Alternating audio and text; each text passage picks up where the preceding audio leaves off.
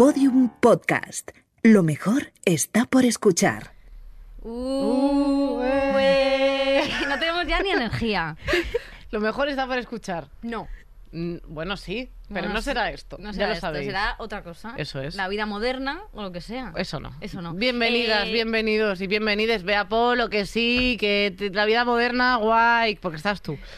Pero eh. Y Marisa, Pablo, Nacho ahí detrás, que nunca les nombramos. En realidad se los nombro yo, pero ah, tú bueno, no te enteras. es verdad. Pero Sí, sí. me he traído una canción para. ¿Tú te acuerdas que esto es al final, no? No, Ah, vale. pero me he traído una sintonía como para el principio de Estirando el Tú Chicle. sabes que que esto, es- esto- tenemos una persona que es Marisa que puede poner la sintonía, Que no, ¿no? que no, que me he inventado yo una letra. Ah, que bueno. es vente al programa, vente al programa con las chiquitinas todas las semanas. ¿Te parece? Bueno, Bueno. después de este momento vamos a... Qué poca vergüenza. Te- estoy muy contenta porque tenemos una invitada súper especial. Sí, totalmente. Eh, Podemos saludar antes a la Ah, es gente. verdad, perdón. Bueno, no pasa nada, pero es. Saluda, saluda. O tú. Bueno, a la, La gente, gente. de YouTube, de, de Podium Podcast, de Patreon, Sí. que nos han pagado este mantel, les queremos mucho. A la gente de Spotify, iBox, Apple Podcast, plataformas aleatorias donde estamos y no lo sabemos. Muchas gracias. Vale. Escuchadnos más así en una centrada para poder hacer, poder hacer como cifras más altas. Eso es. Queremos ser el uno. Queremos ser el uno, pero es que el uno no... El uno en Podium Podcast queremos ser. Vale. El uno en iBox. A mí me sudan los cojones. Spotify no sé, pero bueno. Vamos a presentar a una persona que estoy muy contenta de que esté hoy aquí. Es verdad. eh, porque yo he trabajado con ella bastante, bastantes veces. Eh, ha- ya hemos agotado el número de amigas de Victoria que Sí. vienen. Con ella se cierra y no hay más. Se cierra y nada más que es Amarna Miller. ¡Bien! ¡Uh! Bien. Normalmente está Susi, pero que no está en este programa hoy. Sí. Y siempre está por los ríos las gracias, no sé Claro. qué. Y parece esto que tiene un poquito más de ritmillo. Pero Claro. no pasa nada. Amarna, ¿qué tal estás? Ay, qué bien estar aquí, de verdad. Tenía como mogollón de ganas. Cuando le pregunté a la gente, en plan, ¿en qué podcast os gustaría verme? O sea, el vuestro ganó, pero con diferencia. Teníais Sí, ahí sí, los sí. votos totales de mi público. Pero claro, es que tu público serán mujeres, seguramente. La mayoría, ¿no? ¿Tienen mayoría de mujeres? Que depende de la plataforma. Fíjate, en Instagram lo tengo como half and half. A mí también ¿Sí? me sorprende, sí, Qué sí. fuerte. Yo tengo 75. Yo tengo o 80, una cosa. 250 mujeres, pero Digo, también te por- digo... porcentaje. Pero el porcentaje- no cantidad. Pero esto de que dicen de, joder, que claro, los productos de mujeres, no sé qué, son como, como no están universalizados, Claro. pero tenemos el 52% de las acciones del mundo, porque somos 52%, nosotras. Estamos ganando. Solo digo eso. Es que hoy estamos muy de, muy de datos, ¿eh? Hoy estamos muy de datos. Eh, Eh, Amarna, has trabajado con Victoria y has querido venir igual aquí. Sí, Sorprendente. sí, exactamente, pero me he guardado la cartera porque esto ya me pasó otra vez. Sí, una vez no le- caigo dos veces en el mismo pero no, error. tiene, pero, no, pero no tiene tanto dinero, en realidad, porque yo le abrí la cartera y tenía ahí 5 euros de estos ahí con, pegados con celo. Y una que- Sí, es Te verdad. compraste un McNugget de estos, un Happy Meal te un compraste Happy Meal, con mis un 5 ja- euros. Joder, me encantan los Happy Meals, ¿eh? Madre mía, cómo he disfrutado yo con esos Happy Meals. Madre mía. Eh, Vamos bueno, con la cabecera. Vamos con la cabecera, venga.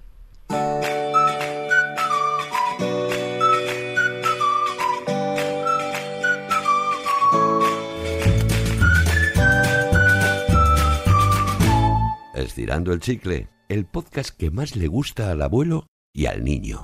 Al abuelo y al niño Como el Gran Prix. Como el Gran Prix. Claro que sí. es verdad. Es verdad. Eh, hoy vamos a hablar de gestionar, eh, de gestión emocional Eso es. con Amarna, que ella es experta. Nosotras, nosotras no. No. Eh, y yo quería hablar, sobre todo, empezar hablando del tema de la gestión de la ira. ¿Vale? La gestión de la ira, porque eh, yo soy una persona que me cuesta mucho gestionar la ira. O sea, es una persona que me enciendo muy rápido, pero muy rápido. Yo he liado gordas en mi casa eh, Y muy fuera, fuertes. ¿eh? O sea, yo una vez yo. no fui a una boda, de- a la boda de mi prima en San Sebastián, no fui porque me encerré en casa, dije que no quería ponerme un vestido y me encerré en mi habitación diciendo que tenía neumonía, neumonía típica y no podía ir. ¿Con qué Esto edad, cuando Victoria? era la neumonía típica, esto tendría yo 12 o 13 años y mis padres Ah. me dejaron por imposible y se fueron. Yo pensé que no, que no se iban a ir y iba a decir, bueno, tal, pero se piraron. Muy bien hecho. Eh, ¿Tú cómo gestionas la ira, tía? Sola en casa, me gusta. Eh, ¿Cómo gestiono la ira? Pues fíjate, yo es un sentimiento con el que no empatizo demasiado. Yo soy más del equipo tristeza. Cuando me pasa algo, tiendo más a ponerme triste que a ponerme mm, iracunda o enfadada. Eh, de hecho, es que ni siquiera me acuerdo de la última vez que me enfadé, pero es, es un sentimiento con el que no empatizo nada. Yo voy más a Ya. por la, Yo también voy a más por la por depresión ahí. Sí, yo tampoco Sí. empatizo con el enfadarme. Ah, ya. Tú, mira, mira. Ya. Es que yo lío Mira, gordas. Digo, no ¿eh? voy a hablar. Sí voy a hablar. Pero luego, habla. luego iré hablando. Sí, sí, pero vamos, Vi- Vicky es muy de. A lo mejor se enfada por una cosa que no tiene nada que ver contigo, pero le has pillado en este por el medio y se enfada contigo. Y te empieza a gritar como si tuviera la persona con la que está enfadada. Eso no me pasa. Eso te pasa, sí que pasa, sí, sí, sí. ¿Y tú cómo la gestionas? ¿Bien o mal? Yo, a ver, no, no, tampoco suelo tener mucha ira. O sea, lo llevo más como la frustración, me cabrea un poco, pero luego me lleva más hacia la tristeza también. Frustración, con eso sí que empatizo y sobre todo mucho autofustigamiento, ahí bueno. sí que a tope y sé que tú también que esto lo hemos hablado más veces, Sí. como de estar muy pendiente de, de la excelencia y de intentar ser cada vez mejor y si no consigo unas metas abstractas y totalmente inalcanzables que yo misma me pongo, pues Sí. me empiezo ahí como a, a fustigar a mí misma y ahí sí que no es ira, pero sí que hay un sentimiento como de... "Ugh",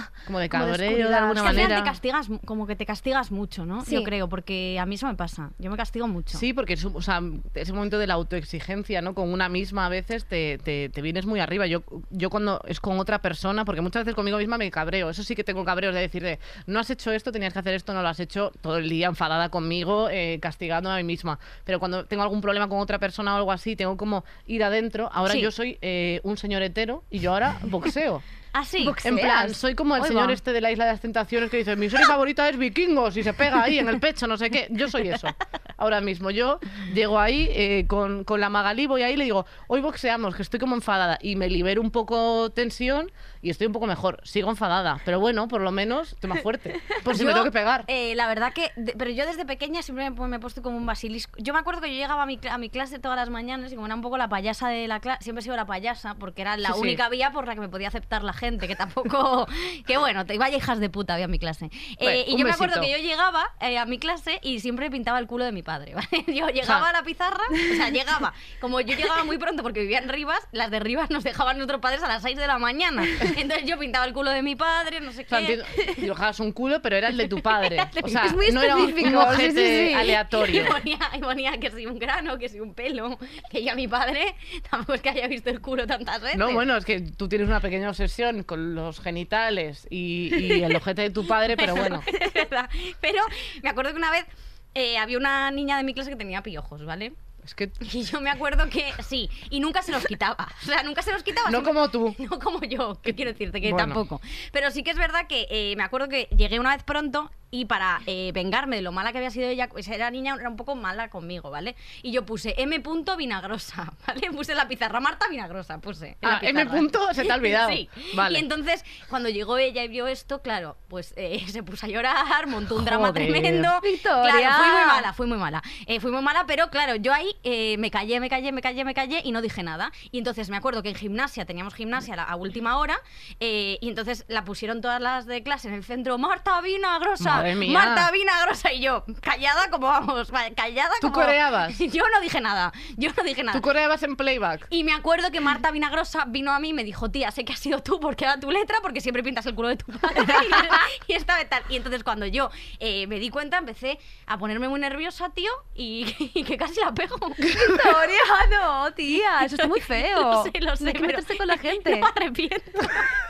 Vemos ahí pasó. como un pozo de lo que luego No, pero sí que, convertido. sí que por no reconocer, por no reconocer me puse muy O nerviosa. sea, la venganza también es una cosa que, que gestiono en tu caso mal. no se sirve fría, se sirve al momento. es un takeaway. Se sirve al momento. ¿Vosotros perdéis los nervios? Eh, Em, sí, pierdo los nervios, pero siempre desde el ataque hacia mí misma. Sí. Eh, mira, de hecho esta mañana, esta mañana literalmente hace como tres horas, eh, he perdido bastante los nervios porque estaba intentando hacer una foto para una cosa que tengo que, que hacer, para un proyecto, y hoy era el deadline, no me estaba saliendo, me empezó a poner nerviosa, me empezó a estresar y me he puesto a llorar, tía. Ya. Ah, yo de soy una. muy de llorar de... de- sí, sí, sí. sí. Pero siempre me, siempre me va como hacia esa, hacia esa dirección de las emociones, ¿no? Como hacia la tristeza y a como sentirme mal conmigo misma, no perder los nervios como de romper cosas o enfadarme. Ese rollo, buah, a lo mejor cuando era más joven, pero como adolescente, ¿no? Cuando no tienes todavía, cuando todavía no te, te das cuenta de que es tóxico, eh, pues no sé, gritarle a alguien porque tú estás mal y cosas de estas. Ya, claro, yo eso sí no lo he gestionado. Yo es que, o sea, es verdad que también me lo llevo mucho a la, a la tristeza, o sea, como que muchas veces incluso como, ya sabes que siempre he sido como muy niña vieja, ¿no? Y desde pequeña es Tú es que como eras que... una niña un poco oldie. Sí, o sea, era como, una, como anciana. Lucías, lucías anciana. Sí, Lucía anciana. Eh, o sea, por ejemplo, era como que tenía alguna cosa mala, pero. Y siempre solo exteriorizarlo bastante, pero exteriorizarlo en plan contarlo. A lo mejor no. Tú eres muy de hablar. Sí, soy muy de hablar, eh, obligando a la gente a que se comunique. Eso Buah, en tu team soy- total, como oversharing a saco. en Soy yo todo el rato en plan de, pues me pasa esto y esto y esto. Y, o sea, tengo a mi novia en plan de, cállate, o sea, no puedo comunicarme más. En plan, ya te has comunicado, vale, cierro la persiana, no me hables más. Entonces le pasa mucho. Y yo sí que de pequeña me pasaba mucho que tenía un poco Sí. de, de frustración ahí que a veces decía, bueno, me viene bien exteriorizar esto, o sea, ¿puedo llorar ahora? ¿Me viene bien porque tengo tiempo para poder llorar y recomponerme? No, ¿verdad? Vale, pues guardamos. Y eso me pasa ahora también, en plan, Sí. me, o que me pongo a llorar por una cosa y digo, buah, tenía una movida de hace unos días que también tenía ganas de llorar, bueno, lo lloro todo. Aprovecho. Gestión del lloro. Sí, Eso es yo creo que importante. sí. Yo es que pierdo los nervios muchísimo. ¿Sí? Muchísimo. No me digas. Pero luego soy una persona que aún as- que luego a mí el enfado se me pasa rápido y exijo el resto de gente que a- a- bueno, que me haya puesto como una fiera, que esto está fatal, pero estoy intentando gestionarlo, exijo al resto de gente que me perdone al momento. O sea, es decir, yo me he puesto como una fiera con por ejemplo con Nacho, que eso le pasa Por poner pasa un mucho. ejemplo así cualquiera. Y yo Nacho quiero que ah, dice muchas, muchas con la y mano. yo quiero que me perdone al momento. O sea, yo, por ejemplo, me peleo con él en casa, le digo cosas, además es una persona de decir cosas malas, tío, que no, no pienso en realidad. Y entonces le digo algo que sé que va a doler, ¿no? Porque ahí soy bastante buena, ¿eh? Soy bastante buena en el arte de, De joder. de joder. Y el caso que el Nacho se encierra en su cuarto para Para que te dejen como paz. en plan eh, como en plan enfriarse no un poco así y, y yo quiero solucionarlo en el momento entonces eh, él se encierra esto te lo conté el otro día cuando hablábamos de este episodio yo tengo como una ganzúa vale para abrirle la puerta y hablar las cosas en el momento entonces eh, claro así las cosas no se pueden gestionar Puede ser que esa puerta esté arañada por ti. O sea, que no sea por tus gatos y esa- seas tú haciéndole ¡Nacho! Nacho abre Ya se los pasado. por abajo, ¿no? En plan de... Sí, o sea, yo la verdad que gestiono, o sea, tú, Amarna, ¿cómo gestionas un conflicto? Es decir, o sea, estás envuelta en una discusión, o sea, te metes en la discusión o intentas arreglarlo como, vale, voy a darme un tiempo y lo, y lo hablamos. Pues cuando, cuando estoy hablando sobre algún tema que pueda resultar conflictivo, lo primero que hago es intentar detectar ese momento antes de que empieces a meter la parte emocional. Sí. Sabes que tú estás hablando de algo que pueda ser un problema y al principio pues la conversación es una conversación normal y corriente. Ah, pues a mí me molesta esto, ah, pues a ti te molesta esto. Pero llega un puntito en el cual de repente como que empieza a tirar más de la tripa, ¿no? Como que empieza como a molestarte ya a un nivel como cuando empiezas a tener ganas de llorar o empiezas a tener ganas como de... mm, Te, te empiezas a picar. Entonces estoy como intentando, gracias a mi psicólogo, ir a terapia, chicos. Sí, total, Eh, un besito.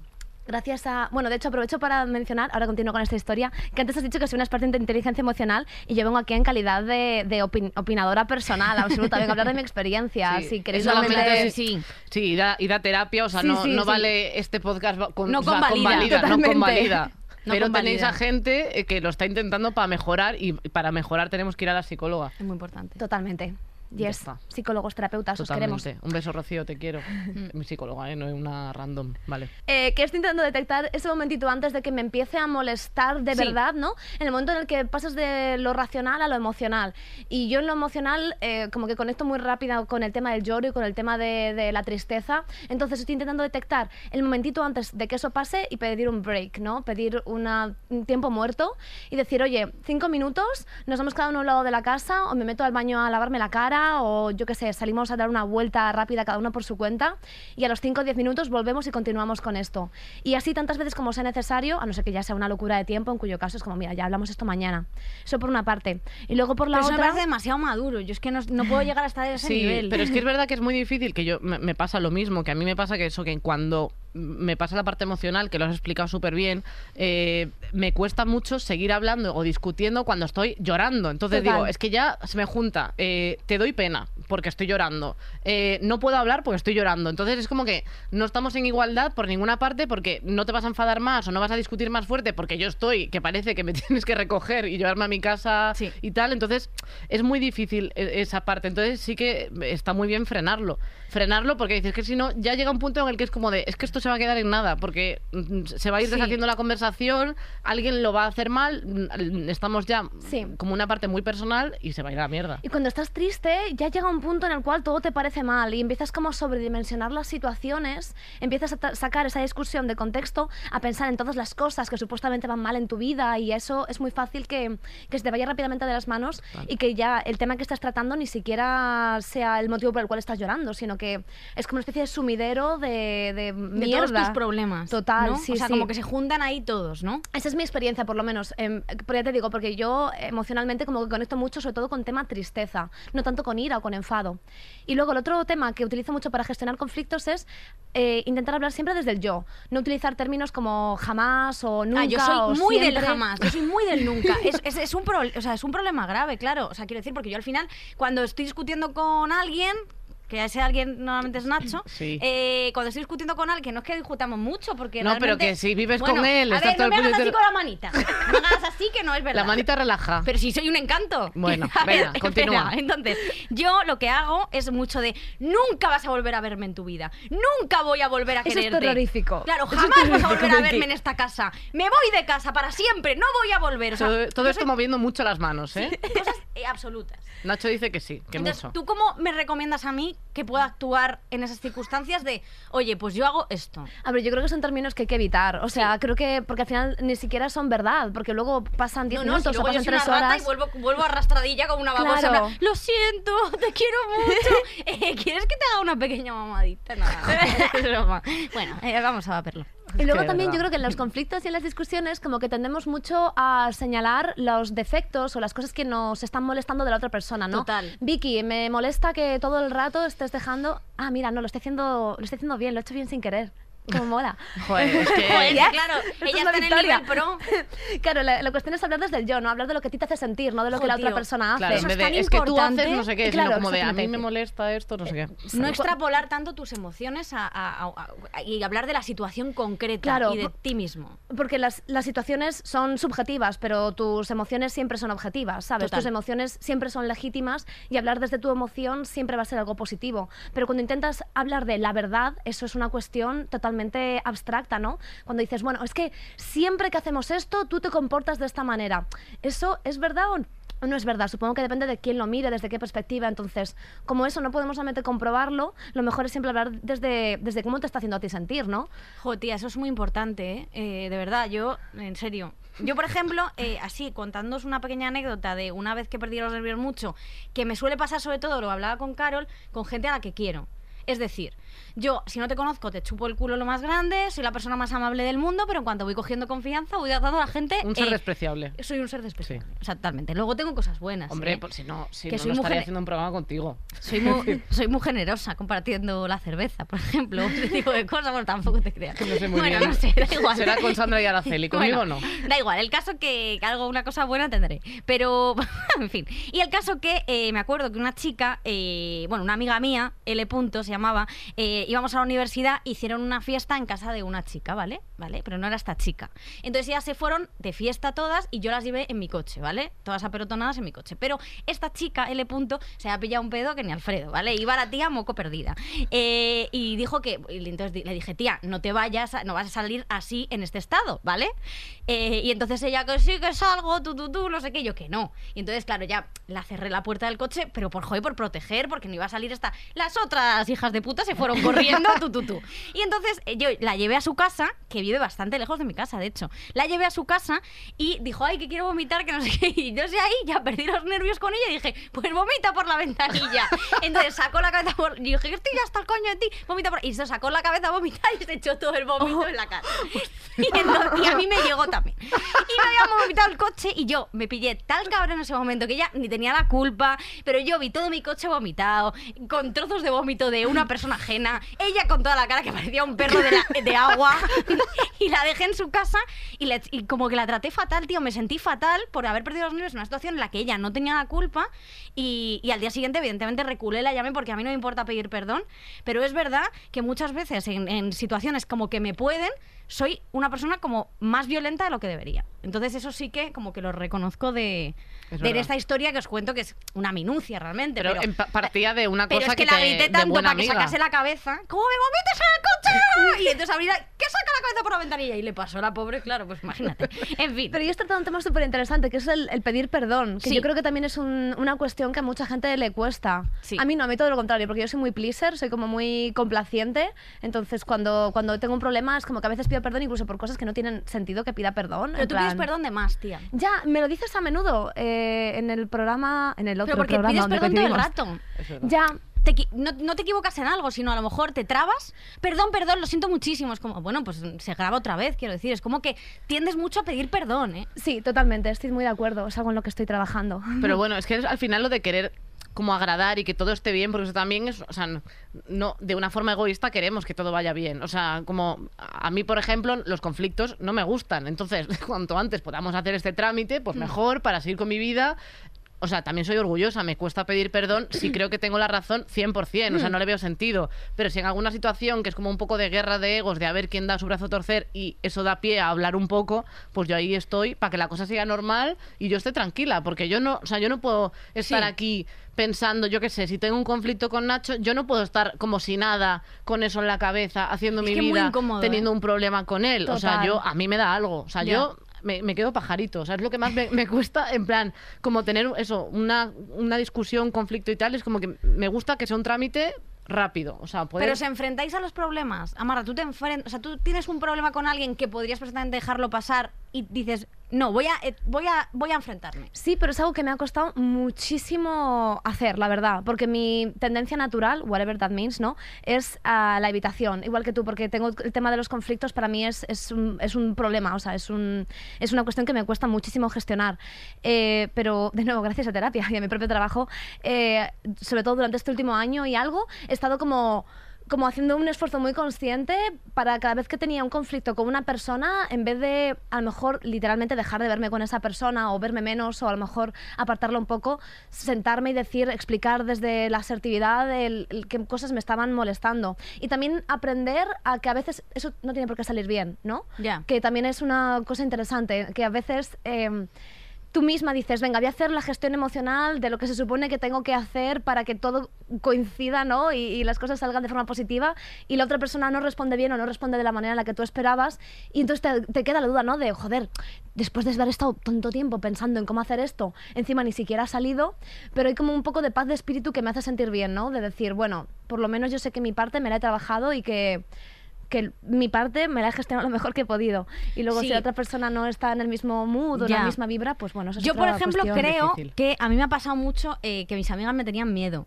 O sea, yo he sido, sí, yo he sido como un poco de ahí vienes, ¿sabes? Y Nacho O sea, también, de, dice en la pecera que Nacho eh, también. Sí, sí, pues ya verás. Eh, no, pero que si va, que si es que yo, me- o sea, tenía como, me refiero, como respondía con tanta efusividad a todo, eh, tenía muy mala hostia, pero muy mala hostia que la sigo teniendo, pero yo luego me quedo en nada, quiero decir, o sea, yo soy de gritar muchísimo, enfadarme un montón, pero al final voy a hacer lo que tú quieras, porque yo tengo una asertividad de mierda. O sea, la gente se aprovecha de mí a saco. Total. Porque yo soy muy de, ah, pues esto no lo voy a hacer y esto no me da la gana y no sé qué, y me coméis los huevos y no sé qué, pero luego... Eso se Sí, lo sí, dices sí, a. Nacho, me lo dices a mí, pero no porque te pidamos algo, sino de cosas externas que te pasan, todas estas frases de me coméis los huevos, no lo voy a hacer, no sé qué. Se lo dices a Nacho, me lo dices a mí. Pero luego lo hago. Claro, claro, o sea, diciendo, y voy a hacer esto, y luego les voy a decir que no sé qué, y luego te, te veo haciendo todo, como si Claro, nada, yo... yo... me acuerdo cuando era, eh, fuimos a un viaje a Roma, eh, porque yo estuve en Senara, eh, en un colegio Opus Dei, y eh, me cambié en primer bachillerato un colegio que era el Joife, que era de Rivas, y, y fuimos a Roma, ¿vale? Roma con un montón de gente de, De romanos. tal. Mm. Bueno, entonces yo lo que yo fui a Roma pues por la cultura y por, y por beber. Y entonces eh, fuimos y, y me acuerdo que a mí me castigaron, ¿vale? Porque eh, no sé qué había hecho, que me había, me había ido por ahí, no sé qué, con unas amigas, y entonces eh, me castigaron solo a mí, de toda la gente, en ir a la discoteca esa noche. Y me dejaron en el hotel, ¿vale? Ostras. Entonces, claro, que te digan, tú no subes al autobús. Vale, que eso es como, como next, quiere decir, tú subes a tu autobús, te quedas en el hotel. Claro, yo pensé que mis amigas, las que con las que me habían pillado, iban a quedarse conmigo, porque yo exijo cierta fidelidad. Bueno, pues las hijas de puta se fueron a la discoteca y me dejaron sola en la habitación. Claro, yo el cabreo y el rencor que tenía, eh, es, fue increíble. Claro, pero es que ahí va una parte de, de traición, de la parte de la, o sea, de la fidelidad y de la lealtad en la amistad, yo la valoro mucho y a mí es una de las cosas que más me cuesta llevar, o sea, es como de yo doy mi confianza, que yo, o sea, puedo hablar con todo el mundo y tal, pero mi confianza la doy contada y me pasa muchas veces que si hay algo que para mí es una traición que considero que no puedo reponer, o sea, es como de te puedo perdonar, te puedo hablar, no sé qué, pero hay algo en mí dentro que yo no soy capaz de hacer como que no ha pasado nada. Claro. Y, y me he esforzado, o sea, y y hago el esfuerzo y tal. Y de hecho, joder, o sea, te lo, te lo había contado. A mí me pasó que, bueno, eh, en, en mi pueblo me enteré de que me estaban poniendo a parir como un grupo que yo consideraba como amigos y tal. Los peores. Sí, sí, vamos, lo- lo- vamos, mis mejores amigos. Me enteré de que me habían puesto a parir, pero vamos, o sea, hace, no sé, un par de años o tres o algo así, y que me habían puesto a parir, pero, pero fina, en plan, hablando con la gente del instituto sobre mí, no sé qué, que llevaban ahí un, un entramado, hablando de mí, yo haciendo mi vida como si nada, de puta madre, y ganando mi dinero y mis cosas, y la gente, bueno, odiándome. Y cuando me enteré, darme cuenta de que había en ese grupo gente que yo consideraba bastante amiga, que estaba siendo cómplice de esto, yo todavía no lo he perdonado. Es que no, no puedo hacer como si nada. Es que no, o sea, quiero decir, si tenías algún problema o había algo que no entendías, me lo podías haber preguntado. Entonces, yo eso es una cosa Sí. que aunque por una parte haya un poco de disculpa y un no sé qué, yo es como que yo no puedo. O sea, yo si creo que eso es muy eso- legítimo, tía. Sí. Tiene mucho sentido. O sea, a mí también me pasa si me entero... ¿Tú, tú has perdonado? ¿Tú perdonas? Yo perdono, o sea, me refiero, no soy una persona que, que diga, va, me niego, si me has hecho algo malo, me niego a volver a hablar, me niego, no, no, o sea, estoy siempre dispuesta a hablar las cosas y a perdonar, pero sí que es verdad que cuando se tocan ciertos aspectos que mm, consideras como una traición o no sé qué palabras he usado, pero Sí, falta de lealtad falta de o algo. lealtad, como que ya son cosas que te tocan como muy por dentro, ya hay un puntito ahí que, que es complicado de gestionar. Y a veces en algunos, mm, en algunos aspectos, en algunos vínculos, estoy dispuesta a seguir trabajándolo porque la persona me... me Iba a decir me compensa, es un poco feo decirlo de esta manera, ¿no? Pero que la relación, el vínculo que Sí. tengo con esa persona, eh, pues al final me aporta lo suficiente como para Sí, decir, venga, si me aporta y tiene dinero, sí que, sí que me voy pego ahí. el curro de, Sí, gestionarlo. Sí. Pero hay muchas veces que tienes un conflicto con Mm. alguien y dices, es que, ¿sabes qué? Es que tampoco he hecho tanto de menos a esta persona o tampoco me aportaba tantas cosas en mi vida como para decir, venga, voy a hacer esta gestión para eliminar... No sé, yo creo que ahí cada uno tiene que hacer como su propio Total. balance, ¿no? Sí. Y yo en eso soy bastante, mi chico siempre me lo dice que soy bastante estricta con la gente con la que con la que me relaciono. En plan, como que exiges mucho la amistad. Como que Sí. exiges lo mismo que tú. O sea, porque yo sí que he sufrido mucho porque en el sentido de la amistad, porque yo pensaba que la gente iba a reaccionar como yo soy con la gente, quiero decir. Claro. O sea, porque yo puedo ser muy tal, pero soy muy, lo- soy muy- leal. eres muy Sí, leal, muy decir, generosa. Y, yo sí, mm, si, te, si te meto dentro de mi círculo de confianza, ¿vale? Intenta decirlo sin reírte. si te meto en mi círculo de confianza, eh, te puedo asegurar que no te va a faltar ni puta gloria. Ni puta, es que no sé ni qué, Sí, es que no sé, en qué, no sé en qué idioma está hablando realmente. Igual es Y bable o no Nacho sé. negando, negando la cabeza desde detrás. Sí. Y el caso es que, joder, que, que me, me jode muchísimo que la gente reaccione conmigo como yo no lo haría. Entonces exijo que la gente sea exactamente Como Victoria tú- Martín. como tú, claro. que eso es un problema. Pero ahora que sacas el tema de la amistad, yo quería hablar contigo eh, del tema celos en pareja. O sea, el tema de pareja, celos en pareja. Porque Pues tú tienes una relación de eh, poliamor. Eh, bueno, ahora mismo no es poliamorosa, pero es no monógama, o sea que no, no es una ¿Qué relación diferencia cerrada. hay? Perdona, que yo quiero saberlo. Oh, girl, ¿quieres que hablemos sobre esto? Sí, sí. Eh, pues vale, tienes la monogamia por un lado, que es lo que todos tenemos en la cabeza, exclusividad sexual y afectiva. Claro. Y luego están las no monogamias. Y las no monogamias es un abanico de diferentes maneras de tener pues, tu modelo relacional. Tienes el poliamor, que sería la no exclusividad ni sexual ni afectiva, pero también está, por ejemplo, las relaciones swingers, relaciones que tienen exclusividad afectiva pero no tienen exclusividad sexual, tienes anarquía relacional, Ostras, tienes... que hay una lista de... tu. Sí, sí, sí. Entonces yo no tengo una relación poliamor ahora mismo porque sí que tengo, eh, sí que tengo exclusividad afectiva, pero o sea, no de- tenemos de exclusividad am- o sea, sexual. lo que hablamos de amor, de amor, lo, solo puedes, o sea, Solo te puedo tener una pareja, que es mi pareja actual. Porque Sí. en poliamor tú puedes tener una pareja y sentir lo mismo por otra persona. Puedes tener parejas simultáneas, Claro, claro. efectivamente. Dentro del poliamor también está el poliamor jerárquico y el poliamor no jerárquico. ¿Y qué significa jerárquico?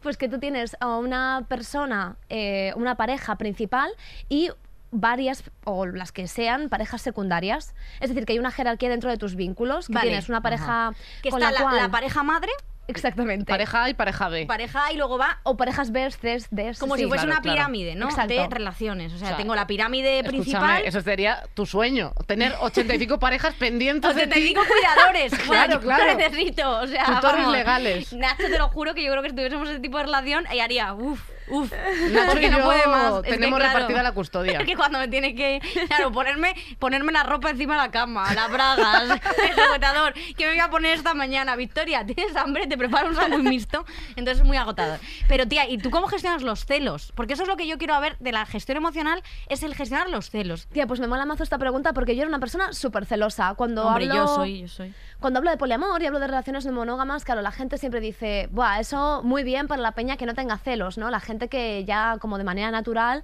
eh, de manera natural, ¿no? Como que por cómo ha vivido su vida, no tiene esa, esa cosa dentro. Y, y, hostia, tía, vosotros me teníais que ver, yo a los 18, 19 años estaba loca como una puta cabra en muchos sentidos, pero en los celos era uno de ellos. De tener celos, por ejemplo, de que mi pareja de entonces hablase con otras chicas o, o tuviese amigas. Hablase. Sí, sí, sí. En aquel momento no había redes sociales, pero si hubiese habido redes sociales, estoy segura que yo hubiese sido de las que chequeaba a quién le daba like, o sea, como un nivel de Uf, celos es que ese tipo de cosas. muy heavy. Yo como no tenía pareja, Yo tampoco. pues mira, así cortada por lo sano. Bueno, yo tenía pareja Boris, Boris Pedro. Ah, Bueno, el del piano. Bueno, Sí, bueno. sus cosas. Y, mm, y para mí los- el tema de los celos ha sido una cosa, o sea, las cosas más importantes realmente que he gestionado en mi vida, porque ahí sí que tuve que hacer como una deconstrucción absoluta de, pues de miedos e inseguridades, porque en el fondo si, si nos paramos como a analizar los celos, que cuando dices celos parece como una cosa muy abstracta, ¿no? Que tiene que ver con una sensación física concreta, pues presión en el pecho, a lo mejor dolor de tripa, a lo mejor como una sensación como de agobio, de ansiedad, y también pues muchos pensamientos obsesivos, pensamientos cíclicos, incluso a veces pensamientos soy- paranoicos. Soy la reina de los obsesivo. pero claro, tú, yo lo que, o sea, pero lo estás como, quiero decir, o sea, me refiero cuando esta emoción que es tan fuerte, porque Sí. a mí una emoción como los celos me parece una emoción muy poderosa. Sí, total. eh, racionalizarla de ese modo me parece muy difícil. Claro, es que eso es o lo sea, difícil yo quiero que me todo. digas, o sea, algo, quiero decir, o sea, eh, de forma práctica, ¿cómo tú consigues decir, vale, soy capaz de tener ese tipo de relación y la voy a llevar de forma sana conmigo misma, ya no con la otra persona, sino conmigo? Claro. Pues bueno, para mí lo primero eh, fue decidir que quería hacer eso, que parece como una chorrada, pero al final cuando tú tienes un problema, y en mi caso yo tenía un problema de celos, Sí. asumir siquiera que tienes un problema ya es una parte muy grande de la cuestión. Entonces, mi primer paso fue decidir que la Amarna que quería ser yo en el futuro no era la que estaba siendo en el presente y que quería modificar eso. Y cuando, cuando llegué a esta conclusión, lo que empecé a hacer fue analizar eh, los miedos de los miedos finales, ¿no? Ahora os explico mejor esto, los miedos finales que vinculaban con mis celos. Sí. Y para eso hacía un ejercicio eh, como de una pirámide invertida, en el cual yo me apuntaba en un papel el, el celo que estaba teniendo, ¿no? Pues tengo miedo de que mi novio quede con Margarita. Mm, bueno, no, ni siquiera tengo miedo. Me da celos que mi novio quede con Margarita, ¿no? Y la apuntaba abajo, ¿no? Como así, como una pirámide invertida. Entonces pasaba como la siguiente capa de los celos. Y la pregunta es, ¿por qué? ¿Por qué me da miedo que mi novio quede con Margarita? Pues porque Margarita es muy guapa y está mucho más buena que yo. Y ahí volvemos como a la siguiente capa hacia arriba. ¿Y, y por qué pienso que Margarita, por qué me da miedo? ¿Por qué tengo celos de que Margarita sea mucho más guapa que yo? Pues porque me da miedo que haya alguien que sea mejor que yo y por tanto me da miedo que mi pareja me vaya a dejar por otra persona. Claro, Y ese es es el- inseguridad. ese es el miedo final, ¿no? Ese es como el, el- el malo final de la película. Sí. Y cuando haces eso con muchos celos que te vienen ah, en el día a día, te das cuenta de que los celos finales, como ese- esos malos finales, en realidad son muy pocos. A lo mejor tienes dos, tres, cuatro miedos, ¿no? Normalmente suele ser, pues, miedo a que te dejen, a amenazas eh, eh, a la hora de, de establecer un vínculo. Miedo a no merecerte el amor de los otros. Sí. Miedo a no merecer ser querida, ¿no? Y estos miedos al final, pues ya te digo, eh, cuando piensas en los celos y piensas en esas 50.000 cosas que te, dan, que te dan celos y realmente las resumes, pues te das cuenta de que son dos o tres movidas. Y dos o tres movidas son mucho más manejables. Y entonces ahí es mucho más fácil em, racionalizarlo. Para mí es como un counterspell, ¿no? Como un contrahechizo. El momento en el que siento, ahora me pasa menos obviamente, pero el momento en el que siento esos celos, lo que hago es analizar de dónde vienen y por qué los estoy sintiendo y darme cuenta de que es irracional, ¿no? De que realmente si mi novio quisiese dejarme, me podría dejar hoy o mañana. No tiene, no tiene por qué verse como una persona para llegar a esa conclusión. Ya. Y que realmente, sobre todo, y esto es lo Sí. más importante, que es mi puta mochila, que no es la mochila de mi pareja. Que Ya, soy ya, yo quien ya, se lo ya. gestiona. Pero tú sabes, esto es una pregunta que porque soy un poco, o sea, no tengo ni puta idea de este tipo de relaciones y a nivel, o sea, a nivel real, ¿tú sabes con quién tienes relaciones tu pareja? Pues depende, me gusta ahí la pregunta salseo, ¿eh? No, no es feo, pero te lo, os lo contáis. O sea, yo- Claro, yo es que muchas veces lo he pensado y yo diría, claro, pues bueno, si no lo sabes, Ojo pues a lo no mejor ven. vives en la ignorancia y estás mejor así. A mí, o sea, me, me cuesta verme yo en esa situación. O sea, de yo decir, sinceramente, "Ah, ¿y- sí. ¿Y con esta persona? Ah, a mí me viene Nacho y me no, dice, es yo que no le comió puedo". el culo a esta persona y digo, joder, pues Pero yo... qué obsesión con comer el bueno, culo, es que ¿eh? es lo que, Tenemos que hablar de esto. es, que tal, es que me viene Nacho y me dice, pues me ha costado con no sé quién, tal, y, y como que yo en ese momento no sabría cómo reaccionar ante esa... O sea, me refiero, como no tenemos tampoco ese tipo de relaciones, o sea, ta- también es- esas dinámicas se establecen y ya está, pero sí que es verdad que no podía tener esa... O sea, no me imagino como teniendo una conversación de sabiendo que Nacho ha estado con otra persona. O sea, me, me no ya por celos, sino porque no sé cómo, cómo gestionaría eso. O sea, vosotros, ¿tú de cuentas, o sea, contáis, o sea, en este tipo de parejas se cuenta? O sea, Em, eh, a ver, es complicado generalizar, cada pareja tiene sus propios acuerdos. Claro. Yo en mi pareja sí tengo el acuerdo de comunicación, o sea, de, de que nos contemos las cosas que hacemos con otras personas,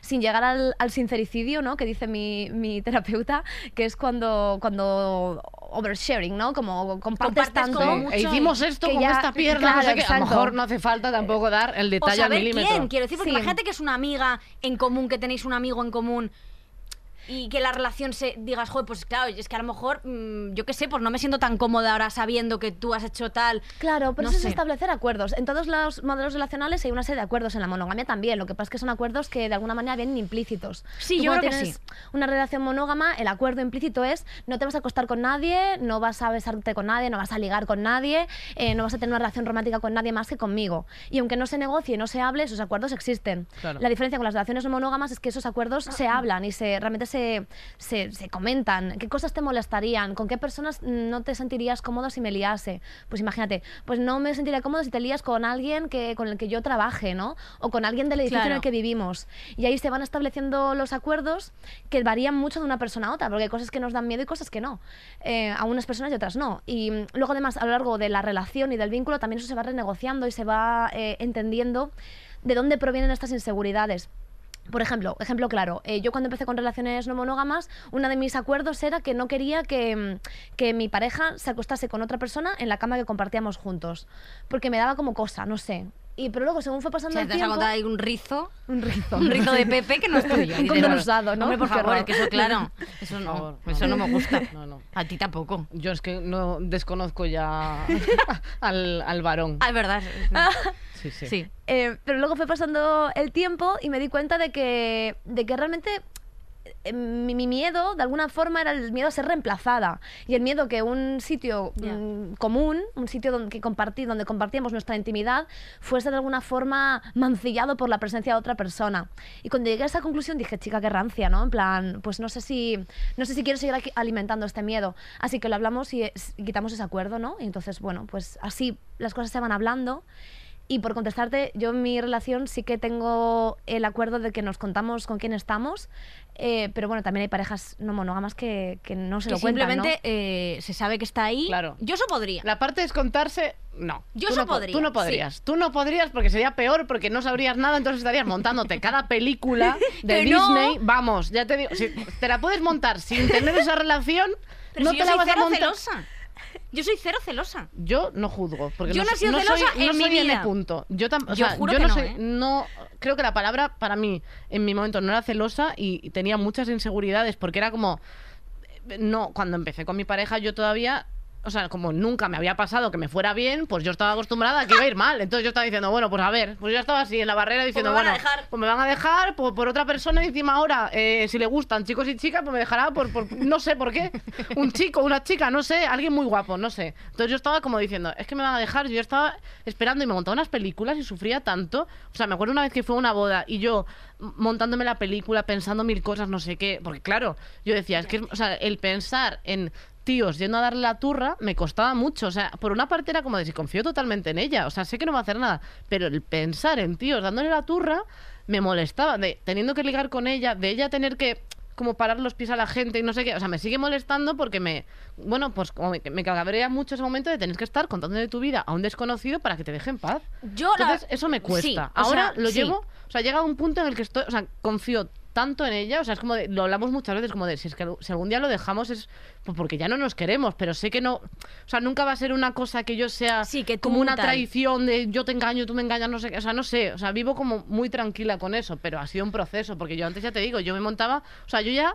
eh, algún- alguna movida y yo me deja llorando tal me dejas me tiro al suelo Tú eres no muy sé dama qué. de las camelias. Ay, bueno, yo sí. Tú eres un poco pitituti. Yo ya en plan de, ay, el perro, ¿qué hacemos con el perro? Y ya, me lo llevo yo, es mío, obviamente. Y yo, no, el No, perro. se reparte como Salomón, se divide. Claro, claro. Yo me quedo con la el culo. y- Yo con el culo de duende.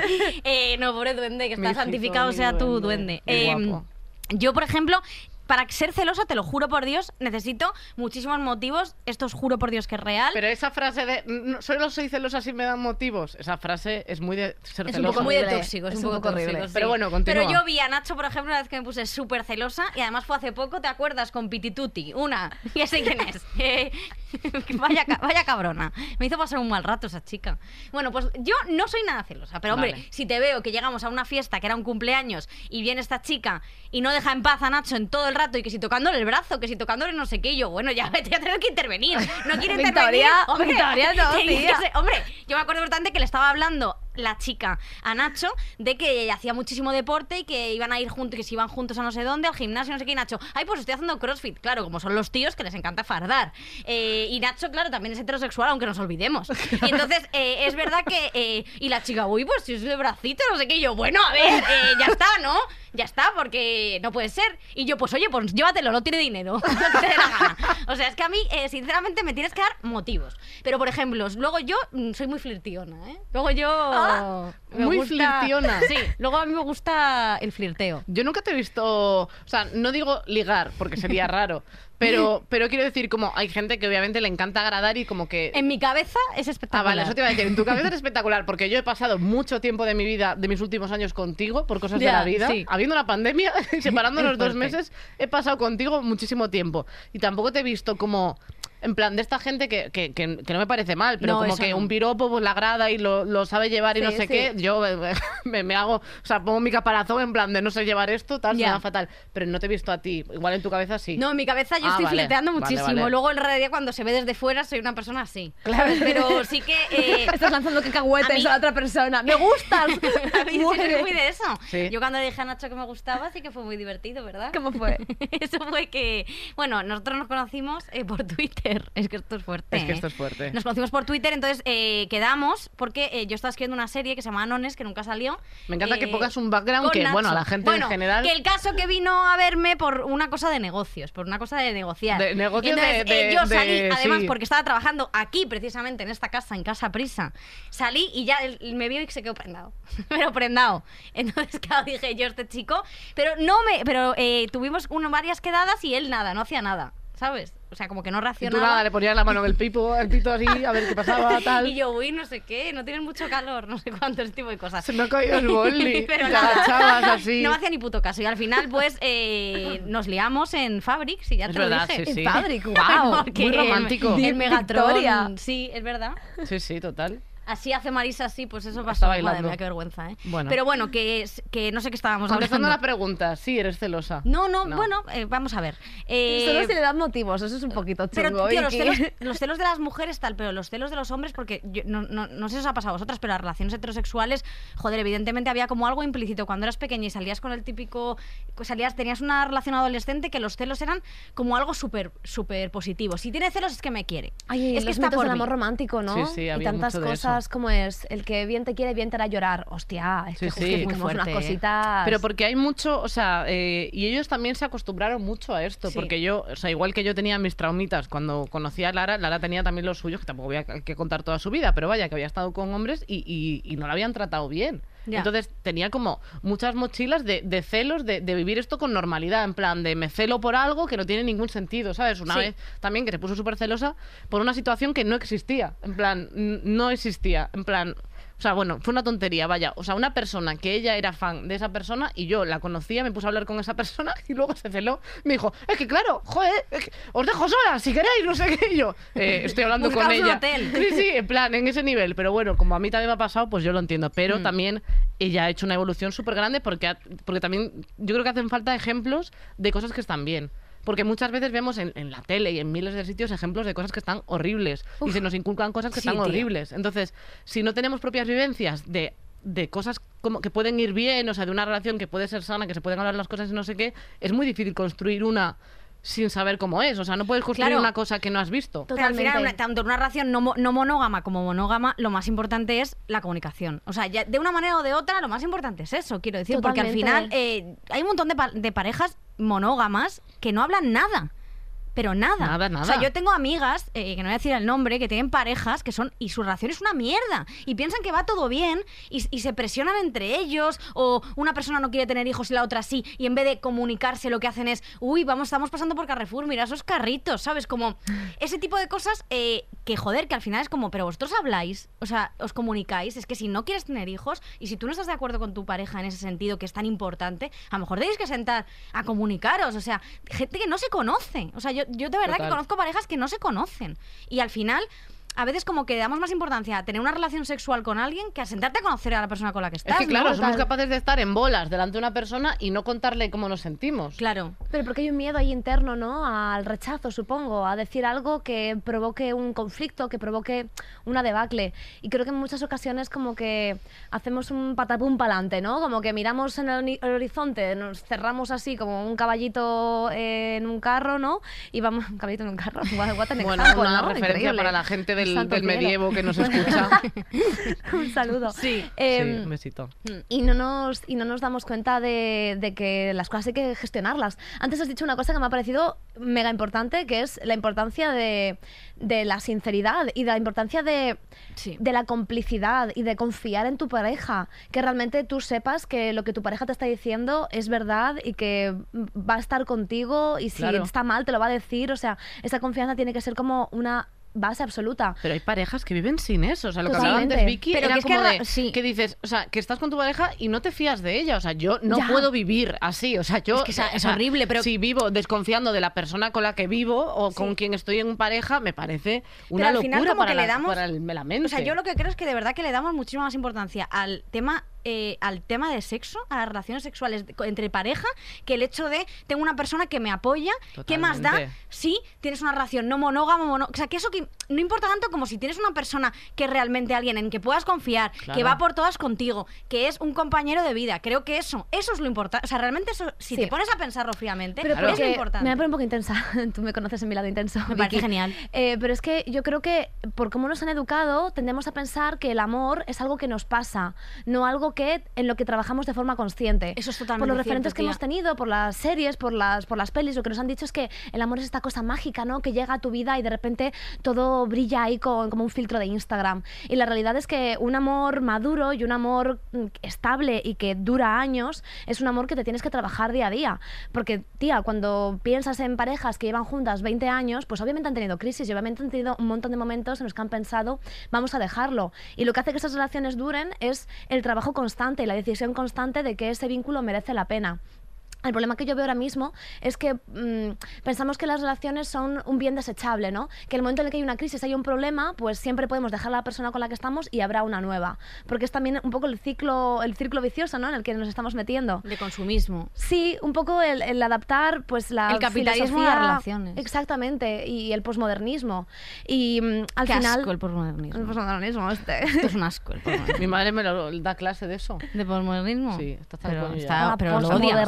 Coño. Sí, bueno. Eh, y entonces, y creo que lo que nos hace falta es comprender que, que los problemas van a estar ahí, que no hay una relación que no tenga problemas. Y las relaciones lo- se mantienen por la decisión consciente de seguir trabajando en ello, aunque haya problemas. Y yo creo que es en ese punto, en los momentos de crisis, en los momentos de problemas, donde realmente se testa si es un vínculo. eh, lo suficientemente estable, lo suficientemente maduro como para que continúe en el tiempo. Has dicho una cosa que me ha parecido súper importante, que es que a veces como que priorizamos la pasión o la sexualidad o esa conexión por encima de eh, cosas a lo mejor un poco más profundas. Y yo creo que es que, mira, en, en teoría poliamorosa, eh, cuando hablamos de no monogamias, hay un concepto que se utiliza que me parece mm, que todo el mundo debería conocer, que se llama NRE, New Relationship Energy, como la energía de la nueva relación. Esto es lo que sientes cuando tú empiezas con alguien, ¿no? Como el Sí, enamoramiento. como esas co- es como ese chiribeteo en el PP. esas Total. que, que dicen. que tienes como muchas ganas de La estar con esa persona. Sí. Y mm, lo que te recomiendan eh, es que durante cuando estás sintiendo eso no tomes decisiones importantes, no decidas casarte, no decidas mudarte con esa persona, no decidas Siempre está irte mal. de país. No hacerte tatuajes. No hacerte chiquis. tatuajes. Basta, basta, ni fechas, no. Porque al final es ese sentimiento que dura relativamente poco, que dura pues a lo mejor como top máximo un año, a lo mejor un año y medio, pero luego desaparece y luego Y te ves al lado de un señor y dices, ¿qué hago yo con este pedorro en estas, en estas sábanas de Zara Home? ahí es donde está la decisión consciente, ¿no? El realmente currártelo. Cuando desaparece el NR, cuando desaparece el enamoramiento es cuando empieza la intimidad y cuando La empieza realidad. la- Claro, Claro. lo que vas a tener durante el resto de años que estés con esa persona, años, meses o lo que Las sea. raspas en el váter. Exactamente. Todo eso, eh, eh, oler sus pedos, sus cosas, todo eso. Cuando, yo también cuando empiezas a tirarte muy pedorra, pedos. ¿eh? Y tú. Yo no, me he tirado nunca un pedo. Venga, hombre, cállate. Además, una guarra. pedorra, que me lo ha contado. que no, que no, que no es cómo pedorra. lanza. Sí, sí, ella lanza afuera, Yo lo que quiero es salseo. A ver, Manolita. Soy las dos unas pedorras. Bueno, venga, vale. Y tú también. Eh, por ejemplo, yo para mí, tirarte pedos en pareja, para mí es una, co- una cosa que demuestra un poco de un paso más de la confianza. Porque si vas a pasar tiempo con esa persona, ¿qué haces? Eh, explotas. O sea, te los aguantas. Buah, a mí me los curva echas- lo de tirarte pedos en pareja. Yo O no, sé, no estoy en ese club para yo- nada. Tú no, pero- tú no te tienes tirado tía. ni un pedo. Pero porque... Pero yo no es- me los tiro en plan de, eh, eh, eh, pero, no, sí. Es ver, sí que me los Sí. tiro, sí. ¿Qué le voy a hacer? que no te vas a tirar si Hombre, por conozco- supuesto. Lara me ha dicho si Lara está, Lara está Bueno, rubia y era morena. Lara no voy a decir nada más, pero. Lara, pero, ojito, ¿eh? Lara es una zumba zumba. Estamos aquí confesando pedos Me va a para odiar giles. de repente. Bueno, eh, Tú eres cero de eso. No, tía, porque lo veo ¿Y como... qué haces? ¿Te vas al váter? como el sinceri- es como el sincericidio No. aplicado al día a día. Ya. Es como que sí que pienso o sí que intento mantener como una cierta intimidad. Bueno, también he de decir que yo soy una persona que, que yo valoro muchísimo el tener mi espacio, el tener como... cagas Sí, con la puerta sí, cerrada, sí. por Sí, ejemplo. totalmente, sí, sí, Yo sí. lo hacía hasta que Caga Lara me con la abría puerta cerrada, Nacho. Eh, ¿Puedes anotar Sí. esto? Se lo digo a Lara. ¡Ay! ¡Qué vergüenza! ¿Cuándo? Vicky, Vicky, contrólate. Perdón, que si ahora estoy controlando mi ira. Sí, Bueno, sí, no, Tienes vamos. que traer aquí eh. a Nacho para entrevistarle. Sí, Sí, sí. se va a enterar. que no, que le quiero muchísimo. Sí. Es mi puturrín. Que no, que no, es broma. Nacho dice que no. bueno, sigue, por favor, qué vergüenza. Tú cagas con la puerta cerrada, Sí, eh, sí, sí. Vicky caga con la puerta Que abierta. no. Sí. Y Bueno, hija, pues las cosas de la Lara vida. también caga con la puerta abierta. O sea, yo eso en la pareja o en la amistad, creo que ah, yo en mi límite está ahí. O sea, yo cuando, En la caca. cuando vivía con una amiga y ella de repente estábamos hablando en el salón y se fue como al baño y siguió la conversación cagando con la puerta abierta, dije, es que no, no, no, no, no, no. O sea, Ay, a mí eso me parece horrible. o sea, en plan, y que pare hacer fuerza, o sea, me parece, no. O sea, el límite está ahí. En y plan, hablando como, ay, ¿por qué? Claro, cierra la puerta y si tal, pues vemos, ¿no? Pero no, o sea, creo que el Eh, límite sí, asomando mear la- juntas, hombre, sí, hombre. Momento sacada de tortuga, o no sea, me puede pis, ser. eh, fan, o sea, De hecho, me, el pis me es un haría momento con como todas de mis conexión, amigas. ¿no? Me De parece conexión bonito. entre- Pis con entre amigas, amigas. Claro. hacer pis con amigas es como que hay un vínculo ahí, ¿no? Y de pe- pero tal, encima, eh, yo maravilla, tía, te quería maravilla. preguntar, eh, por, por, por cambiar un poco también el tema de la De la pareja, caca y el yo pis. quería hablar... Yo quería hablar de la- de- del tema de la asertividad, de reclamar eh, tus derechos. Eh, esto, esto, lo hemos Esto, hablado mucho, sí. el tema de, tía, tú eres una persona que eres capaz de decirle a alguien, oye, pues esto no quiero. O eres, sois claras hablando de realmente lo que queréis. Intento serlo. A ver, siempre hay pues una pequeña batalla interna porque lo primero, para, para decirle a alguien lo que quieres, lo primero tienes tú que saber qué es lo que quieres y creo que eso a veces es un proceso y en mi caso es un proceso como muy reflexivo, como que tardo bastante en llegar hasta ahí, pero una vez alcanzo la idea, una vez me doy cuenta de qué es lo que necesito, sí que lo comunico, pero bueno, de una. De hecho, a veces, lo que decías tú antes, como que me quema un poco, si ya he llegado a una conclusión y no la estoy diciendo como ya, es como que no aguanto, no aguanto unos días, ¿no? Es como que ya necesito hablarlo y, y dejarlo gestionado. Eh, hasta para mis propias cosas, hasta incluso cuando no hay otra persona implicada, cuando estoy yo rayada con algo de mi vida, Buah, pues no me gusta esto, cómo lo estoy gestionando, cómo lo estoy haciendo, como que tardo ahí mi tiempo en llegar hasta la conclusión, pero una vez llego ahí, al segundo ya, ya lo hago, o sea, es como que no, no me espero, no procrastino nada. Buah, tío, a mí abusan No, ya, ya. muchísimo. Sí, O sea, sí. me ha pasado mucho, sobre todo en este trabajo, que es verdad que es un poco complicado, porque yo me refiero, es un trabajo complicado, el trabajo que hacemos claro que sí. de, de- de huecos, de tal, y yo tengo que, como que siento todo el rato que tengo que demostrar que tengo derecho a estar aquí, que tengo derecho, que, tía, tú esto lo sabes, que yo con esto lo paso fatal. Pero es que Em, si, si tú, o sea, y es fuerte que tú, que creo que llevas ya una carrera eh, un poco larga. Estratosférica. Estratosférica, que vamos, está en la Super Bowl llamándola para que vaya a cantar. eh, yo creo que es, es- o sea, es sabido de sobra que, que este es tu sitio y que te lo mereces. Pero es verdad que es un proceso complicado. También es verdad que estamos en una industria que tampoco te de pone los brazos abiertos y te dice, claro No, que sí, te claro, lo pero mereces, como que, bien lo haces. que la gente como que eh, yo sé eso, soy de enfadarme, pero luego cuando alguien me pide algo que sé que es un abuso, que sé que están abusando de mí, que sé que está mal, que sé que está todo mal, que todo es tóxico, pero soy incapaz de decirle a esa persona, esto no lo voy a hacer. Pero Bueno, yo también creo es que cuando es- se aprende. cuando creo que en el terreno laboral también está el punto de que si eres tú misma quien lo dice, estás creando también tal vez un conflicto con un posible empleador, con alguien Claro. con quien a lo mejor puedes trabajar. Y yo creo que hay, en mi caso por lo menos, ha sido como súper clave la figura del representante. En plan, Total. yo desde que tengo repres eh, soy una persona muchísimo más feliz. Porque en el momento en el que tengo que poner un límite laboral, digo, guau. Me deshago de, ego- de ello. O sea, Sí. también porque sé que si luego yo misma voy a crear como un conflicto que luego a mí me puede perjudicar a nivel laboral. Entonces es como, mira, que lo haga mi repre, Sí. se come ya el marrón y, y además, bueno, pues es su trabajo, también las pagamos Total. para Ya, eso. tía, es que aparte eh, es para plantearte un poco las. O sea, yo creo que es un proceso también de. O sea, incluso con el dinero, que yo antes era como de 3 euros, venga, genial. Y ahora es como que también te das cuenta de lo que valen las cosas, lo que vale el esfuerzo y tal. Y intento Sí. como valorar si puedo enfrentar. O sea, igual que tuve un momento en el que me sobrecargué de trabajo y no podía más y estaba eh, arrastrada todo el día. Llego un- estoy en un punto en el que es como de que quiero valorar bien si puedo llegar a hacer todo. Y para eso. Es un Joder, pues yo lo que necesito, yo es eso, o sea, yo lo que necesito es que es, es saber que todo el mundo quiere que esté ahí y que, y que realmente me estoy ganando el sitio, entonces si tengo que cagarme en la mesa me cago, hacer una voltereta lateral, me tiro un pedo, no sé qué, puta madre, y al final es como que, que, tío, que es una ansiedad para mí que flipas, porque yo con eso lo paso fatal, o sea, que, que ayer, se lo- el otro día se lo decía Nacho, que estaba, que, yo reventé, porque evidentemente ahora estoy haciendo el diario en You, para mí es muy complicado, porque no sé si lo estoy haciendo bien, evidentemente. Entonces, como es una cosa nueva, digo, joder, seguro que la estoy cagando, lo hago como el puto culo. eh, luego, cualquier crítica que veas con eso de, yo qué sé, pues de Victoria, lo haces como el culo, que me ha llegado ya, eh, y ese tipo de cosas, tío, em, a mí me afecta muchísimo más que en otras cosas que me, por ejemplo, en esta en, en co- cosas que emprendo Pero, nuevas que en... ¿Te han llegado críticas por eso que has hecho? Sí, sí, sí. Sí, sí, me han dicho que lo hago como el culo. Sorprendida. Pero bueno, que también la De gente, la gente es una cabrona, pero que aún así, que es como muy complicado, entonces eh, yo me siento como muy insegura y como que tengo que demostrar todo el rato que sí, que me merezco estar aquí, que no os preocupéis, que voy a hacerlo bien. Te lo Y es mereces de como- sobra. Yo qué sé, tía. Y ya te lo mandaré un mensajito todos los días, en plan Mr. Wonderful, para que Pero que es, avances es un poco. complicado. Y Sí, luego, eh, el tema de las críticas, tía. Tú como, o sea, tú que eres una persona que te han criticado a saco, te han acosado en redes bastante. Bueno, Sí. yo creo que mujer y, y- y- y tal, al final acabas siempre Sí. eh, jodida. Pero tú cómo esto lo has vivido, quiero decir, porque tú has sido trending topic varias veces. Sí. Tú, te han jodido viva muchas veces. Em, pues antes lo gestionaba fatal, sinceramente. O sea, o sea, he llorado por redes sociales, lo que no está dicho. Por redes sociales y por acoso y por mensajes. O sea, realmente lo he pasado bastante mal. Pero desde hace unos años a esta parte estoy tomando como una filosofía como mucho más pausada. Porque al final, si realmente lo piensas, eh, aunque sea complicado en el momento llegar a esa conclusión, realmente es gente que conoce una faceta de ti, la faceta que tú estás sacando públicamente o que los medios están mostrando de tu persona. Y eso al final es una abstracción, es, es algo como... Es, es muy pequeño en comparación con todo lo que tú eres que, que no sale ahí fuera.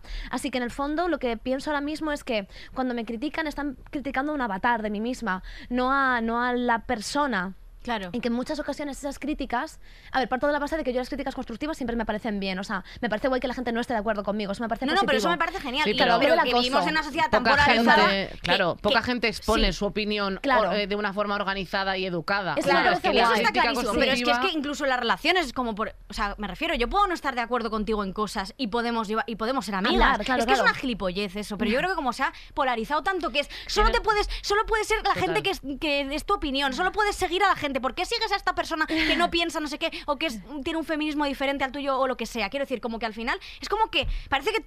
Tienes que hablarte con- solo con la gente con la que te estoy hasta los cojones de eso. No puedo más. De lo que manda gente que desconocemos. Tío, pero es que me refiero. Eh, y además, es que sigas a esta feminista y esta feminista es no sé qué. Y tú eres este tipo de feminismo. Yo soy lo que me salga a mí del coño. Y punto. Y es Y que estoy está. harta de eso, tía. Pues Tú no es estás verdad. harta de eso. Estoy harta, estoy, estoy Lo menos siento. iracunda que tú, pero también estoy harta, santo cielo, Victoria. Sí, muy violenta. Hablando de gestión de la ira. Perdonad. Pero que ya, que ya, que tú sigues con ese tema. Muy es que me interesa mucho ese tema. No, no, y, y a mí, a mí. Yo lo que intento, bueno, primero me he puesto mm, súper estricta de hace como un año y pico a esta parte con, con mis redes sociales. En cuanto a alguien es eh, tiene como algún tipo de comportamiento que me resulta violento hacia mí, bloqueo y bloqueo de una. Antes sí que pensaba que todo el mundo merecía un espacio en mis redes y ahora mismo tengo eh, una, sí, tengo una política de, oye, tío, mira, mis redes sociales son mi casa. Yo en mi casa no meto a cualquier persona. Y si tú entras a mi casa y me rompes algo y luego me haces así, pues te echo de mi casa y te Pues echo sí. probablemente para siempre. Así que esa es la política que tengo ahora mismo. Cuando me ponen un comentario que está fuera de tono, que está como muy desubicado, simplemente bloqueo a la persona y chao pescado. Y cuando veo a alguien que a lo mejor no está siendo violento, pero está muy desubicado del rollo de mi Instagram, lo que hago es bloquearle y luego desbloquearle porque eso hace que me, pueda, Que me no te deje de siga, seguir. claro. Exactamente. Porque tampoco quiero que me siga gente que, que no sabe comportarse dentro de Claro, lo es que la gente, es la- bueno, sobre todo yo creo que la gente que nos dedicamos a las redes hemos entendido un poco más lo que significan las redes y que al final es un pilar súper importante de la vida de cada persona. Sí. Sí. Y, y al ser tu trabajo y lo ve mucho más gente, pues es que es peligroso. Entonces la gente que a lo mejor pues no tiene seguidores no es consciente del poder que tiene un comentario a veces. sí, o sea, Pero se piensan que no los lees. Esto me hace gracia. Cuando la gente, seguro que no lees esto, pero y es como te leo, estoy aquí. Hola. Deja de insultarme, pero por que, favor. pero que a lo que voy es que realmente vivimos una sociedad ultra mega polarizada, Claro, sí, sí. ultra mega de la cultura de la cancelación, de, bueno, yo voy a decir, o sea, como que te etiquetan en lo que debes ser. Quiero decir, o sea, yo estoy un poco harta, y esto sí que es totalmente cierto, que piensen, o sea, que la gente me diga cómo tengo que pensar. Es Porque decir, es que te hemos hecho- relacionado con Claro. feminista de izquierda, su puta madre, no sé qué, y tienes que pensar exactamente en esta cuadrícula. Pero es que yo a lo mejor puedo pensar otra cosa que no está dentro de esta categorización que Pero la es gente ha lo hecho que mí. ellos, claro, es lo que han pensado sobre ti por lo que tú muestras, entonces han hecho una idea sobre ti y es como, pues igual que cuando te dicen, eh, métete con no sé qué, métete con no sé cuánto, pero tampoco estás haciendo eso todo el día. Bueno, Claro. justo es un ejemplo que... No, hombre, que bueno, pero pillado que, no. joder, pero que me vaya. refiero que al final es como, joder, pero es como eso, o sea, y, te- y, y ves la gente a la que sigues y a la que dejas de seguir y Yo no sé qué, su puta madre es como, cansada venga, por favor, eso. pues yo podré pensar lo que quiera, podré llevarme con quien quiera y qué pasa, que todo el mundo, eh, como que, no sé, como que nos han limitado a un tipo de Sí. persona y, y como para relacionarnos con el mismo tipo de persona, hacer lo mismo todo el rato, es como, pues mira, yo haré lo que quiera. Y Yo cada lo vez que va intento, peor. ahí lo que intento hacer es como apartarme y hacer un ejercicio de pensar qué es lo que, qué es realmente lo que yo pienso y sobre lo que yo quiero hablar. Y aunque sea extraño, porque yo creo que yo en redes eh, durante muchísimo tiempo he estado como muy comedida, como que he tenido como mucho miedo a mostrarme tal y como yo soy, por miedo a las críticas y por miedo a, a ese rechazo, ¿no? Y porque tú tendías mucho a demostrar mucho de. O sea, yo creo que como que te esforzabas especialmente en parecer absolutamente impecable, absolutamente lista, inteligente. Porque me pedían muchísima justificación constante y yo caía. Y yo caía también porque tenía veintipocos y porque bueno, al final... eh, y que quiero decir, tuviste un punto de origen que creo que tampoco la sociedad te lo puso súper fácil, sinceramente. Sí, sí, sí, real. Eh, y entonces yo sentía como una necesidad constante de justificación y sin quererlo, porque fue inconsciente, les entraba el trapo a los periodistas. Me preguntaban, ¿y por qué? Y en vez de decir, pues porque me puto apetece, intentaba dar otra respuesta, otra respuesta que de alguna manera eh, les hiciese pensar algo bueno y positivo sobre mí. Y a mí una cosa que me ha venido súper bien, tía, es deshacerme de eso y decir, mira, yo soy así, habrá mucha gente a la que no le guste, porque yo entiendo que soy muy sabiondilla y muy repipi, que hay mucha gente a la que eso le molesta, y estar cómoda con eso y decir, mira, pues sabes que eso, eso que a priori mucha gente lo puede ver como un fallo, también supone una, una virtud. Y, y, por ejemplo, que ahora mismo en mi Patreon estamos haciendo cosas como un club de lectura o que hagamos eh, como tweets para hablar de temas como súper puto intensos que yo pensaba que no iba a tener una audiencia para ellos. Y darme cuenta de que realmente esa comunidad existe y de la que, que lo que yo pensaba que era una amenaza o un defecto a la hora de comunicarme a nivel público, en realidad es un nicho y es un nicho donde además me siento como súper resguardada y como súper querida por, por mi audiencia. Y eso ha sido como un descubrimiento, como una especie de proceso extraño también de dejarme ser yo misma Sí. y de perder ese miedo a, a, a complacer, supongo. Es que el público... Y el no público te pide mucho que el- le... Sí. O sea, te- el público te exige mucho, pero el público también te da mucho. ¿Te y el da público mucho? nos ha dado, o sea, nos- Sí. a nosotras, por ejemplo, con el podcast nos ha dado mucha A fuerza. mí, pero si es que a mí me ha dado todo el cariño de toda esta gente y si yo, sí, pero como que a veces digo, Está borracha "Joder, pues ya". que no, que, que tengo que hacer no sé qué, o sea, como que yo tengo que, o sea, que al final me siento un poco, eh, tío, me siento un poco títere. Sí, claro, porque lo- lo- estás haciendo lo que la gente espera de ti. Claro, entonces voy a meterme con esta persona más porque sé Sí, que sí. es lo que espera de mí, porque soy no sé qué y tal, y la navaja. Y se echa un todo. pedo y no sé qué. Pero ¿qué Sí. quiero decirte? Y al final, tía, ¿quién soy yo? ¿Por qué nadie se preocupa por realmente lo que hay en mi interior? Eres un juguete roto, Soy un juguete roto, te lo juro por Dios. Voy a hacerlo en, po- en poco tiempo, pero No. tía, yo también tengo unos no. sentimientos. Nadie, eh, en ese sentido, yo creo que, porque como yo no he dado mucho de mí en esa parte de conocerme de verdad, porque siempre estoy haciendo el gilipollas, la gente Sí, pero eh, da igual, porque no te si, permite muestras, otra cosa. si muestras tus sentimientos, luego la gente también es como de qué pesada todo el rato, ¿sabes? Como sintiendo todo, ¿sabes? Como que no les gusta nada. O sea, Ya. yo que soy como mucho más Sí. lo opuesto a eso, tampoco eso les parece bien. Na- a nadie le parece bien todo. Yo que ¿Tú sé, ¿qué sientes más da? eres como un personaje? Sí, como... totalmente. Yo sufro mucho. Ya es piolín. luego. Sí, sí. Yo soy violín, no, pero que me refiero. Jo, tía, yo luego, eh, tío, yo no soy así todo el rato, ¿sabes? No estoy siempre de buenas, no estoy siempre tal. Muchas veces me siento como el puto culo, me siento que soy un mono de feria y me siento una payasa. Y muchas veces, tía, y esto me va a poner a llorar, pero tía, muchas veces como que pienso que no puedo salir de ahí porque la gente espera que esté todo el día haciendo el gilipollas. Y esto me pasa con mis amigos, me pasa en, en el trabajo que tengo y me pasa continuamente, tía, y eso es verdad. Es verdad. O sea, como que no me puedo permitir. Es- Pero es- lo hemos hablado mil veces, tú y yo, porque tú piensas cosas muy interesantes, entonces estaría bien que la gente las escuchase y que no las escuchase solo yo. Ya, tía. Bueno, que yo que sé, pobre. Amarna que está. Y ahora ya hace la bromita para que todo se relaje. Genial. no, vamos a acabar sí, con sí, una cosa. vamos a acabar. Eh, chicas, eh, ¿qué, brevemente, ¿qué cosa tenéis pendiente de gestión emocional que estéis ahora trabajando en ella? Yo ahora mismo con disfrutar, en general. O sea, disfrutar. Llevo cinco años o seis o no sé cuántos trabajando en esto y mm, me lo paso bien muy poco. Entonces, intento cada vez que llego a los sitios, o sea, ahora antes de empezar el programa estaba pensando, vas a hacer un programa que es muy guay, que es tuyo, no sé qué, qué guay, no sé qué. O sea, intento disfrutar de las cosas que me pasan porque, eh, porque ya habrá momento de que no disfrutar. Entonces, si hay como cosas buenas en el camino, como que me gustaría disfrutarlas más. Y ese es mi propósito ahora mismo. Sí. Ay, pues me parece un ¿Y reto tú, Amarna? con el que yo también empatizo mucho, como las cosas que has conseguido en vez de estar con ese Sí, con- constante, esta búsqueda, ¿no? Sin, sin fin.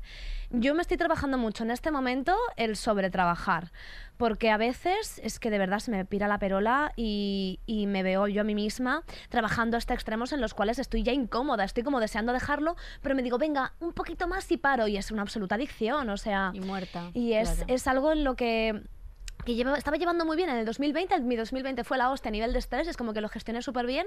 Y este año, tronca, con la publicación del libro ha sido como una avalancha absoluta Sí. y muy positiva de entrevistas. Que por cierto, Amarna tiene un libro que ha sacado que no hemos hablado de él, pero bueno, que lo de que están en todas las librerías y, eh, En los y- jutecos y no. plataformas de internet como Amazon, pero comprarlo mejor en librerías chiquiticas. Sí, hay que apoyar el negocio local.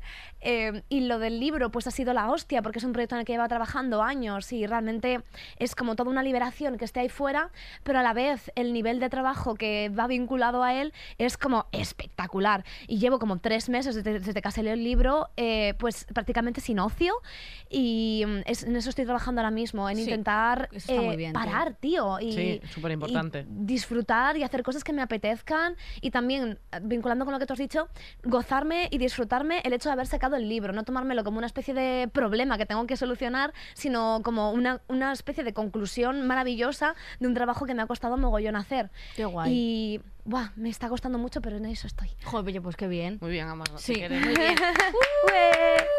¿Y tú, Vicky? Yo eh, voy a trabajar más en no tener que hacer tanto el gilipollas. Quiero decir, o sea, y poder permitirme que, eh, porque a veces pienso que la gente, eso es lo que contaba antes, me exige una cosa que quizá, Que- o sea, que, que a lo mejor n- no me está exigiendo, pero porque pienso que si no, no, no va a ser interesante lo que diga, no va a ser divertido este programa, si no hago, y como que voy a intentar a veces, eh, no siempre, porque a mí me gusta, también lo pero quiero decir, porque eres cómica, o sea, ser gilipollas es parte de tu Da- trabajo. darme, darme también el tiempo para poder eh, gestionar las cosas de otra manera y poder conversar de otra manera y hacer mi trabajo de otra manera sin tanta intensidad. O sea, yo esto lo voy a intentar porque, tía, no puedo más. A mí me encantaría ver más de ti en, en tus redes y en tu pues, sí, comunicación. pues, eh, Totalmente. se me ha en plan, chicos, me ha llegado esto, tal, Chicos, me ha llegado esto, vuelta. eh, este pintalabios, bueno. Eh, Amarna, eh, ¿no nos has traído las bragas? ¿Os he ¡Ostras, traído bragas! bragas? Que no hemos Sí, hablado sí, de sí, las os he bragas, traído- bueno, Claro, aquí que- claro, pero como no callas, ¡Joder, lo siento! que no.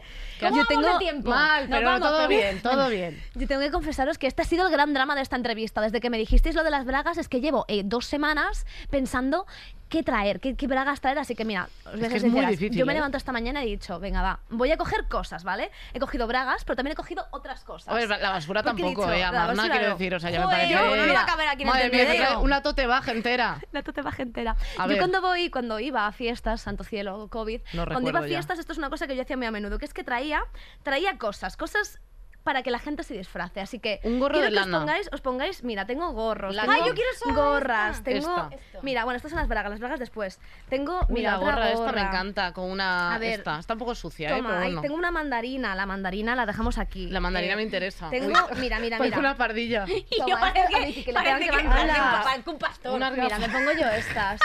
Ahí. Bueno, la verdad, esas cabritas, ¿eh, niñas? Bueno, tengo Tocando el culo a alguien. Pinzas de mascarilla, no, tengo pinzas para el pelo. ¡Hala! bueno. Pero esta persona- Pinzas. Toma, toma, toma. Ostras, Amarna, pero que has traído. Habría sido tan grande hacer todo esto de Pero esto me lo llevo, ¿eh? Yo solo os así. dejo las bragas, el resto me lo llevo. Ah, Ah, no, pues ahora ah, no, pues esto no lo quedamos, se siente. Baby, baby, baby, baby.